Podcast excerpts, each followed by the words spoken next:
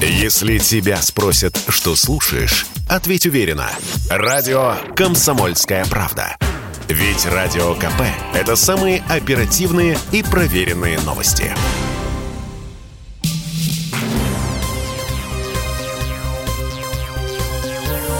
Темы дня. Вы слушаете радио «Комсомольская правда». Антон Челышев у микрофона. Мы продолжаем говорить на главную тему дня сегодняшнего события в Донецкой и Луганской народных республиках. Минувшие сутки э, в ДНР начались с локальных боев по всему фронту. Глава республики Денис Пушилин накануне выступил с экстренным заявлением и объявил о массовой эвакуации мирных жителей. По словам главы ДНР, Донецк ежедневно фиксирует наращивание Украины количества военнослужащих и летального вооружения, в том числе реактивных систем залпового огня «Смерч» и «Ураган» по всей линии соприкосновения. В народных республиках объявлена всеобщая мобилизация. Все военнослужащие запаса должны прибыть э, в сроки э, в пункты, указанные в повестках. Приказ военного комиссара ЛНР Андрея Губанова. А глава ЛНР Пасечник подписал указ о переводе государственных органов предприятий и организаций на условия военного времени. В Ростовской области Российской Федерации сегодняшнего дня введен режим ЧС. Людей начали организованно вывозить в Ростовскую область. Власти Самарской и Орловской области, а также Краснодарского края вслед за рядом других регионов заявили о готовности принять и разместить беженцев из ДНР и ЛНР. Всего таких регионов, по словам в Рио главы МЧС России Александра Чуприяна, уже 26. А, размещ... Размещенных беженцев из Донбасса обеспечат всем необходимым, в том числе горячим питанием, средствами связи, доступом в, интер... в интернет. Об этом заявил а, в Рио главы МЧС России Чуприян.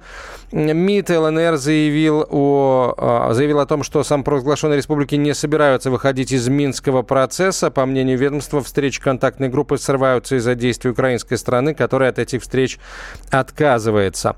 Тем временем вооруженные силы Украины заявили о гибели украинского военного в результате обстрелов со стороны самопровозглашенных республик. Эта информация сейчас э, сообщают разные украинские источники. На прямую связь со студией выходит корреспондент «Комсомольской правды» Донбасс Никит Макаренков. Никит, приветствую. Как изменилась оперативная обстановка, как идет эвакуация? А, давайте с этого начнем. Э, здравствуйте. Э, ситуация, в принципе, не меняется, остается по-прежнему напряженной, но э, при этом централизованной. То есть действия властей скоординированы по поводу эвакуации людей. Идет запись, то есть люди приходят, записываются и сразу же грузятся в автобусы. Автобусы на границе стали проходить границу между ДНР и Россией намного быстрее, чем это наблюдалось минувшей ночью.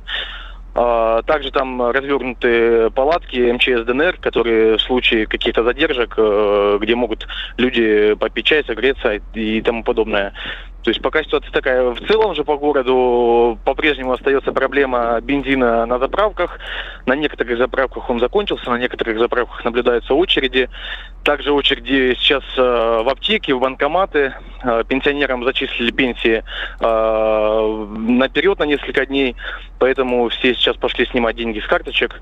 Очереди за водой по-прежнему остаются. То есть ну, ситуация остается напряженной. А вот э, вчера была информация о том, что сегодня порядка 10 поездов с беженцами с э, ДНР должны приехать э, в Российскую Федерацию. Вот эта, эта часть эвакуации идет, люди садятся в поезда, приезжают в Россию? Да, уже распределено расписание, с каких городов и когда идут поезда. И что примечательно, раньше у нас э, было э, железнодорожное сообщение э, сделано таким образом, что наши поезда довозили людей до границы с Россией, люди пешим образом пересекали ее и садились на поезда уже российского РЖД. То есть сейчас же, по идее, как рассказывали, что эти поезда будут сразу же направляться на территорию Ростовской области без пересадок на границе. А люди, которые эвакуируются, а что они говорят вот о готовности готовности российских регионов, их уже 26, принять беженцев э, с территории Донецкой и Луганской народных республик. Есть ли у них пожелания, куда они хотят отправиться? Может быть, есть близкие люди где-то? Или люди по-прежнему считают, что это все на несколько дней, и в ближайшее время они э, планируют вернуться домой? Ну, совсем небольшая часть людей едут э, сразу же к родственникам, у кого есть родственники по России, не только в Ростовской области. Но это небольшая часть населения. А основная категория из тех, кто уезжает, э, даже не предполагает, куда они едут, где их расселят. Э, мы наблюдаем сообщения, которые появляются, то есть где-то сначала расселяли в пансионаты, санатории, то есть сейчас люди думают, что, возможно, их будут селить даже в палатке. То есть об этом сильно не задумываются, но какой-то точной информации в конкретном автобусе, куда они едут, люди до конца не располагают. А ВСУ заявила о гибели украинского военного в результате обстрела со стороны самопровозглашенных республик. Вот это как-то повлияло на ситуацию на линии соприкосновения, если у вас есть информация об этом? Ну и а, вот со стороны ЛДНР есть ли подтверждение информации, там, исходя из источников, исходя из разведданных, да, что это, это действительно так, что погиб украинский военный? По поводу гибели украинского военнослужащего пока точно сказать не могу, но наши э, силы подтверждают о том, что они подавляют ответным огнем э, провокации и атаки украинской стороны. А Украина тем временем обстреливает э, не только территорию Донецкой Народной Республики вдали от Донецка, то есть это юг, э, Коминтерново, Безыменное, север, Горловки, Саханка, о, не Саханка, Зайцево, Гольмовский. Вот, но сейчас стреляют по окраинам Донецка. Э, в основном это 80-е, 120-миллиметровые мины, а, есть разрушения в Новоазовском районе, разрушение шести домов. Недавно было сообщение от э, главы администрации Новоазовского района. То есть они предпринимают попытки э, огневых провокаций, но получают э, вразумительный ответ от сил ДНР и ЛНР. Спасибо большое. Никита Макаренков, корреспондент «Комсомольской правды» Донбасс, был на прямой связи со студией. А, глава британского МИДа Лиз Трасс, та самая, которая заявила о том, что никогда не признает суверенитет России над, Ростов, над Ростовской и Воронежской областями, заявила о том, что а, уступки Россию от вторжения не остановят. Мы должны показать силу, поддержав Украину. По словам Трасс, на случай чрезвычайной ситуации должен быть готов жесткий пакет санкций. Эти санкции мы согласовали с союзниками Британии по Большой Семерке и Евросоюзу, включая Германию, заявил глава Foreign Office. Она добавила, что Соединенное Королевство продолжает оказывать помощь Украине. Великобритания поставила оборонительное оружие Киеву и помогает обучать украинских солдат. Также Трасс призвала всех членов НАТО тратить 2% ВВП на оборону. А, ранее она же обвинила Россию в попытках сфабриковать повод для вторжения. Евросоюз в настоящее время в состоянии заменить поставки российского голубого топлива закупками сжиженного природного газа. Об этом заявила глава Европейской комиссии Урсула фон дер Ляйен на Мюнхенской конференции по э, безопасности. Но при этом при этом даже она признает, что это надолго заместить поставки российского природного газа с жиженным газом не получится. Депутат Бундестага предупреждает о том, что санкции против России скажутся на мировой экономике. Рольф Мюцених опасается, что нынешняя ситуация в мире может сказаться на текущих поставках российского топлива. На прямую связь со студией выходит руководитель Центра э, политэкономических исследований Института нового общества Василий Колташов. Василий Георгиевич, здравствуйте. А какого рода, какого рода санкции а, могут наложить на Россию э, такой коллективный Запад в случае, если нас вновь признают виновными в развязывании агрессии в отношении Украины?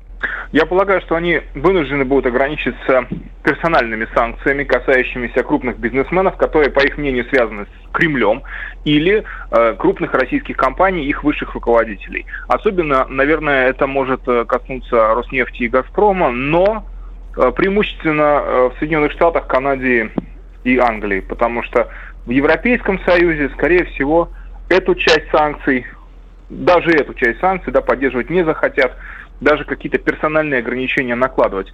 Но остается стандартный подход Европейского Союза к декоративным санкциям в духе запретить кредитование российских государственных учреждений, но учитывая, что у России значительные золотовалютные резервы, это вообще не санкция даже. Это просто форма имитации санкций. А, почему это так? Да, почему это так? По SWIFT уже достаточно много давалось разъяснений, что это приведет к тому, что долларовая торговля мировая, да, евразийская, континентальная, она будет стремительно сокращаться, если Россию отключать от этого системы обмена межбанковской информацией. А если двигаться еще жестче, ну вот то, что громко сейчас говорится по газу, что мы некоторое время обойдемся, ну, на некоторое время они могут и ввести такие санкции, там, на какое-то, да, небольшое, а, а потом отменить их и запустить Северный поток-2, по всей видимости. Что, чего боится больше всего здесь Запад? Ну, Европейский Союз, понятно, он боится потери торговых отношений, которые и так очень сильно пострадали после 2014 года. Минуту у нас. А Соединенные Штаты боятся, что Россия может нанести сильный удар по американской интеллектуальной собственности, просто ее освободив. А это потери на 10 триллионов долларов. И в Вашингтоне прекрасно понимают, что а, они очень уязвимы Спасибо большое, Василий Георгиевич. Василий Колташов был на связи со студией, руководитель Центра политэкономических исследований Института нового общества. А в НАТО считают, что безопасность в Европе основана только на сотрудничестве с Соединенными Штатами, что, цитата, доказали две мировые войны. Это очередное заявление генерального секретаря НАТО а, Йенса а, Столтенберга. И еще вот э, еще кое-что как относительно относительно санкций, возможных санкций в отношении э, Российской Федерации. Но я полагаю, что мы поговорим об этом уже после э, короткой рекламы и выпуска новостей э, середины часа, в, которых, опять же, самые последние сообщения э, из Донецка, Донецкой и Луганской народных республик, а также из Ростовской области, куда сейчас приезжают, э, куда сейчас привозят э, беженцев из ЛДНР. А вы слушаете радио «Комсомольская правда». Антон Челышев у микрофона. Мы продолжим через несколько минут, э, сразу после короткой рекламы и выпуска новостей. Это радио «Комсомольская правда», прямой эфир. Оставайтесь с нами. Если тебя спросят, что слушаешь, ответь уверенно. Радио «Комсомольская правда». Ведь Радио КП – это эксклюзивы, о которых будет говорить вся страна. Темы дня. Вы слушаете радио «Комсомольская правда». Антон Челышев у микрофона по-прежнему. Следим за развитием событий в Донецкой и Луганской самопровозглашенных республиках. А сейчас поговорим э, о событиях российских. Президент России Владимир Путин дал старт учениям стратегических сил с пусками баллистических ракет.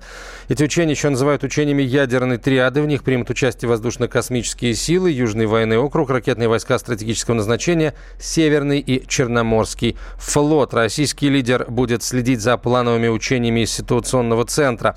Пресс-секретарь президента России Дмитрий Песков заявил, что плановые российские учения прозрачны и не должны вызывать обеспокоенности у других стран, так как о них предупреждают заранее. В ходе маневров будут выполнены пуски баллистических и крылатых ракет, пройдет проверка готовности органов военного управления, боевых расчетов пуска, экипажей боевых кораблей и стратегических ракетоносцев к выполнению поставленных задач, а также надежности вооружения стратегических ядерных и неядерных сил. А, на полигоне Абус-Лесновский проходит финальный розыгрыш тактического эпизода практических действий действий войск совместного оперативного учения «Союзная решимость-2022». За ходом розыгрыша наблюдает госсекретарь Совета безопасности Беларуси Александр Вольфович, министр обороны Беларуси генерал-лейтенант Виктор Хренин, а также государственный секретарь Союзного государства России и Беларуси Дмитрий э, Мезенцев. На прямую связь со студией выходит политолог, старший научный сотрудник Института философии Академии наук э, Беларуси Алексей... Прошу прощения. Алексей Дермант. Алексей Валерьевич, здравствуйте. Здравствуйте. А, давайте а, для начала я прошу вас прокомментировать а, встречу Владимира Путина и Александра Лукашенко. Вот э, как бы вы ее оценили, исходя из, э, скажем так, итоговых э, заявлений президентов двух стран и вот той информации, которая доходит из кулуаров, скажем так, встречи? Да. Ну, первое, что я вижу, а, максимально близкие союзнические позиции России и Беларуси касательно оценки военно-политической обстановки, которая складывается вот в западном регионе, да, и в том числе вокруг Украины. То есть это действительно э, заявления лидеров, которые максимально друг друга понимают и поддерживают вот эту общую позицию, общую картину мира. Второе, мы видим решимость не поддаваться западному давлению и тоже взаимная помощь. Если в случае Беларуси это, скорее всего, вот именно поддержка э, действий России в сфере безопасности, в том числе задействование всех ресурсов белорусской армии и белорусской территории как таковой. А в случае России это, конечно, помощь э, в случае с эм, а, экономическим давлением Запада, антисанкционная общая политика. И по заявлениям Лукашенко сейчас а, мы прорабатываем вопрос с строительством терминала в портах Ленинградской области. Это для Беларуси крайне важно для поставок калийных удобрений, нефтепродуктов, ну и иного а, экспорта белорусского. То есть э, и в военно-политическом плане, и в экономическом мы видим взаимная поддержка и взаимопонимание. Это вот если говорить об итогах их переговоров. А, а, Алексей Валерьевич, вот э, давайте чуть-чуть вперед, что называется, забежим, хотя, конечно, хочется надеяться, что вот наиболее, наиболее тревожным путем сценарий этот развиваться не будет, сценарий, который сейчас на юго-востоке Украины развиваться начинает.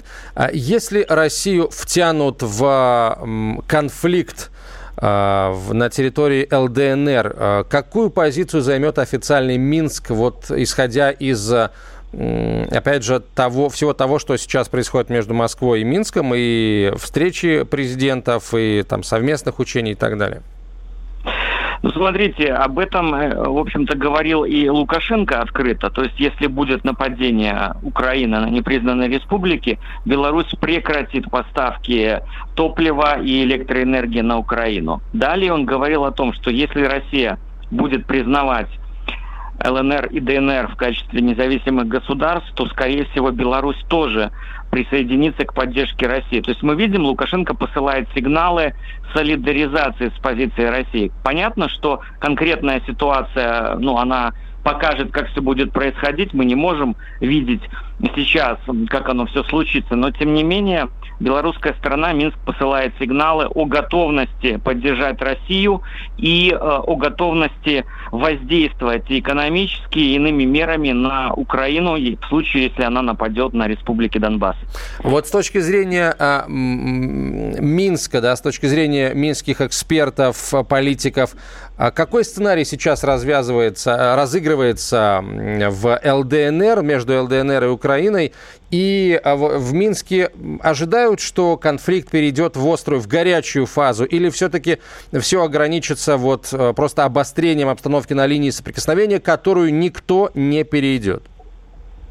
Вы знаете, вероятность все-таки эм, перерастания вот этого обострения в горячую фазу конфликта оценивается как очень высокая. Да, остается надежда, что удастся дипломатическими мерами, допустим, на встрече Лаврова и Блинкина все-таки это остановить, но мы видим, что эскалация очень серьезная и все признаки ну, такого э, обострения чреватого большим конфликтом. Поэтому э, в данном случае Минск э, ну, готовится к самым, э, к самым, в общем-то, негативным сценариям. Мы понимаем, что они возможны, но остается надежда, что все-таки Э, Запад Украину в данном случае сможет сдержать, но опять же, пока сигналы с Запада очень такие негативные, мы не видим желания в реальности принудить Украину э, выполнять Минские соглашения. Наоборот, ее накачивают оружием и фактически толкают к нападению, как это было с Грузией в 2008 году.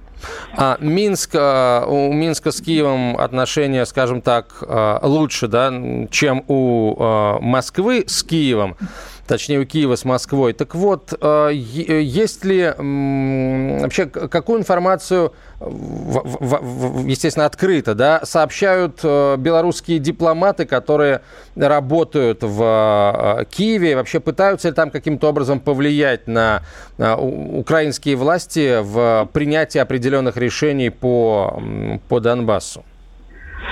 Знаете, ну, наверняка такая работа ведется, но, к сожалению, именно украинская сторона, особенно после 2020 года, после поддержки там всех западных санкций против нашей страны, именно Киев э, методично стал разрушать наши отношения, да, и именно режим Зеленского довел до таких провокаций, которые мы видели там с беспилотником украинским, который пересек э, границу Государственной Республики Беларусь, ну и еще ряд инцидентов происходил, поэтому мы видим, что Украина проводит крайне недружественную политику. Но, тем не менее, был сигнал, вот звонок министра обороны а, Украины белорусскому коллеге. Они говорили о мерах, э, скажем, восстановления доверия, деэскалации. Но это, скорее всего, из-за того, что украинская сторона боится, что, вот, условно говоря, союзная группировка ну, оказывает определенное давление. Они опасаются, что может быть удар на Киев, и поэтому пытаются как-то с Минском о чем-то договариваться. Но это, мне кажется, не сработает такая тактика.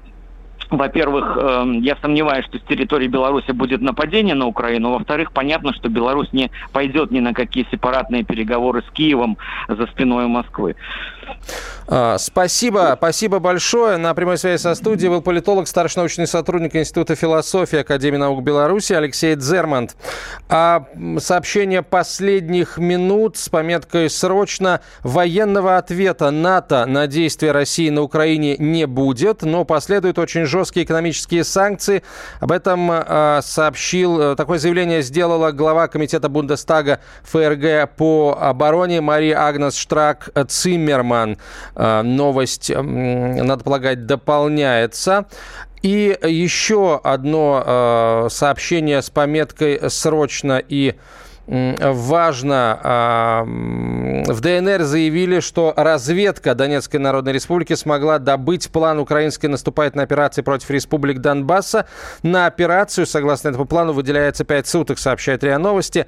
А по данным а, донецкой разведки цель украинской наступательной операции – выдавливание русскоязычного населения ДНР и ЛНР в Россию и получение контроля над всей территорией непризнанных республик. Наступление украинских силовиков планируется с трех направлений, заявляют в ДНР.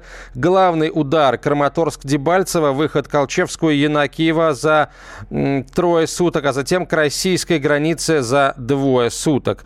На Приазовском направлении наступление от Широкина и морской десант десант из Новоазовска, чтобы за двое суток выйти к Иловайску и Ульяновскому, а дальше двигаться в направлении Красного Луча до российской границы. Наступление на Луганском направлении Колчевского с выходом к Красному Лучу для соединения с группировкой Юг. А по данным э, разведки ДНР, в назначенный день планируется массированным ударом артиллерии, самолетов, вертолетов и беспилотников уничтожить объекты военного и гражданского назначения в ДНР и ЛНР на глубину до 10-15 километров. В ходе операции киевские силовики также намерены э, блокировать Донецк, Луганск, Горловку и Алчевск, заявили в Донецкой э, Народной Республике. Также в ДНР опубликовали уже схему украинской наступательной операции, составленную вот по данным добытой э, развед, добытым разведкой э, Донецкой и Луганской народных республик. Безусловно, эти э, эта информация сейчас нуждается в комментарии со стороны а, профессиональных военных, поэтому мы рассчитываем в ближайшее время эти комментарии а, получить и, а, естественно, выдать их в эфир радио «Комсомольская правда». А что еще, что еще из интересного и важного? Олаф Шольц, канцлер Германии, о вступлении Украины в НАТО это не стоит в повестке и в обозримом будущем не случится, сообщает РИА Новости. Продолжим через несколько минут. Оставайтесь с нами. Темы дня. Если тебя спросят, что слушаешь, ответь уверенно. Радио «Комсомольская правда». Ведь Радио КП – это истории и сюжеты о людях, которые обсуждает весь мир.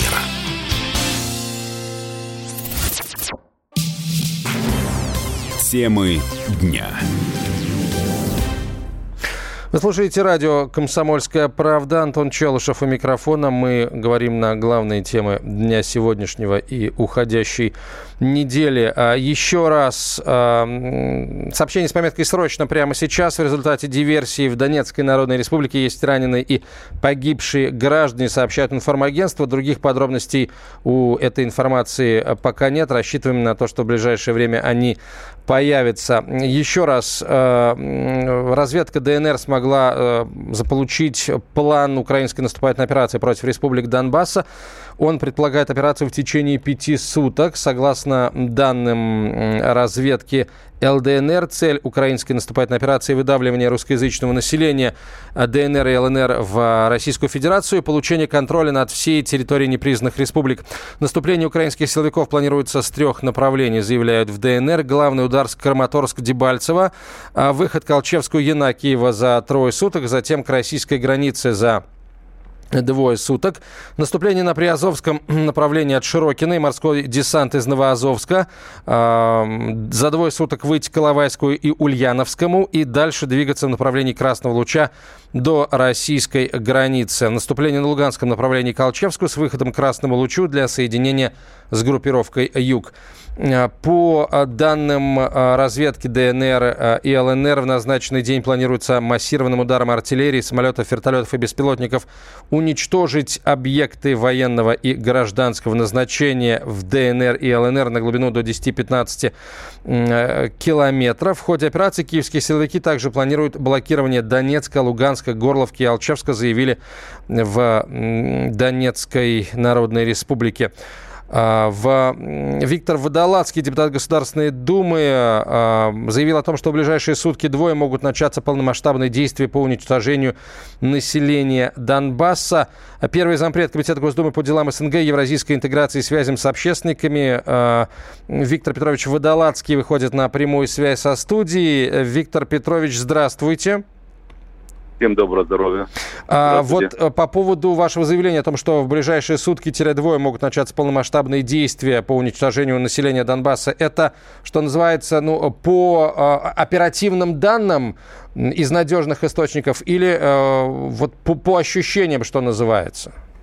Это по действиям, которые сегодня происходят на линии соприкосновения. За ночь были обстреляны города и Луганск, и Донецк нанесены были удары по газопроводам, э, водо, э, центрам, где э, водоснабжение, э, для того, чтобы э, обеспечить э, жизнь э, населенных пунктов, э, объекты жизнеобеспечения должны быть уничтожены, что сейчас и делается.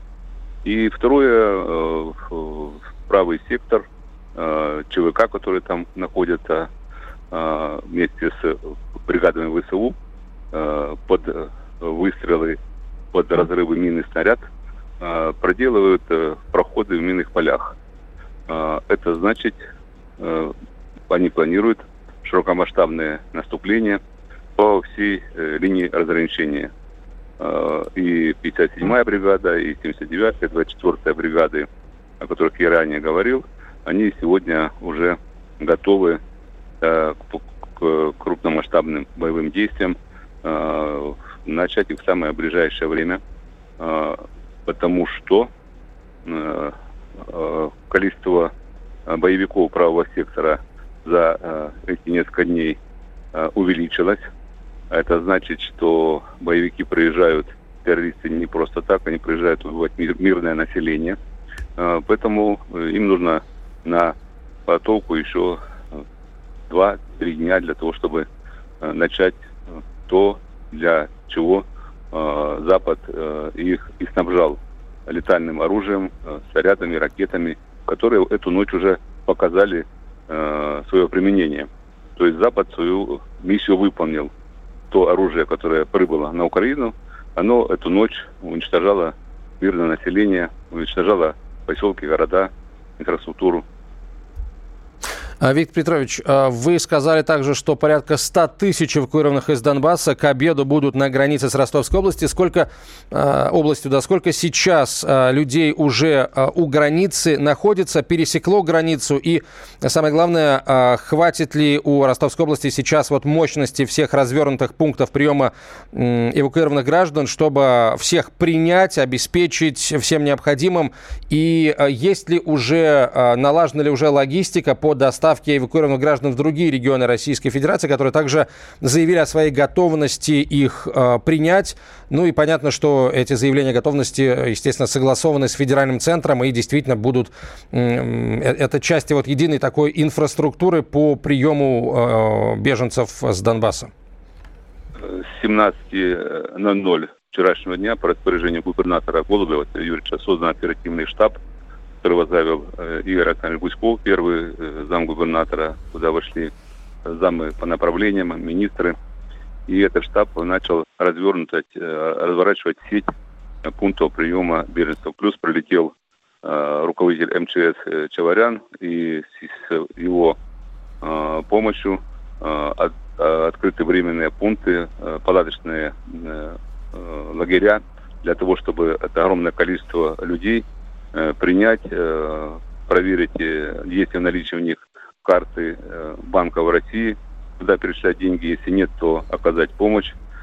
Э, и дальше уже э, область распределяет их по пансионатам, домам отдыха. Естественно, у Ростовской области такого количества мест нет, поэтому на сегодняшний день э, будут задействованы субъекты не только Южного федерального округа, но и Центрального федерального округа. Э, сейчас один из замгубернатора занимается логистикой железнодорожных э, маршрутов, чтобы отправлять э, беженцев в Воронежскую область, Липецкую, Калужскую и даже Московскую. Потому что людям нужно создать нормальные условия для проживания. Потому что сколько э, продлятся э, боевые действия на Донбассе, Э, никому не известно. Э, Все будет зависеть от тех действий народных корпусов, ополченцев, добровольцев, которые сейчас формируются на территории ЛНР и ДНР. А, спасибо большое, Виктор Петрович. Виктор Водолацкий был на связи со студией, первый зампред Комитета Госдумы по делам СНГ, евразийской интеграции и связям с общественниками. А, к нам присоединяется специальный корреспондент «Комсомольской правды» Дмитрий Стешин. А, Дмитрий, приветствую. Да, что сейчас день. происходит в Донецке? Я знаю, что по окраинам Донецка ночью работала артиллерия ВСУ, и прилеты фиксировались. Есть ли сейчас прилеты, и есть ли информация там о концентрации концентрации сил ВСУ о попытке, э, попытке прорыва линии соприкосновения. И я полагаю, э, ты в курсе, сейчас э, официальные власти ДНР опубликовали план действий вооруженных сил Украины по, по собственно, взятию под контроль территории ЛДНР.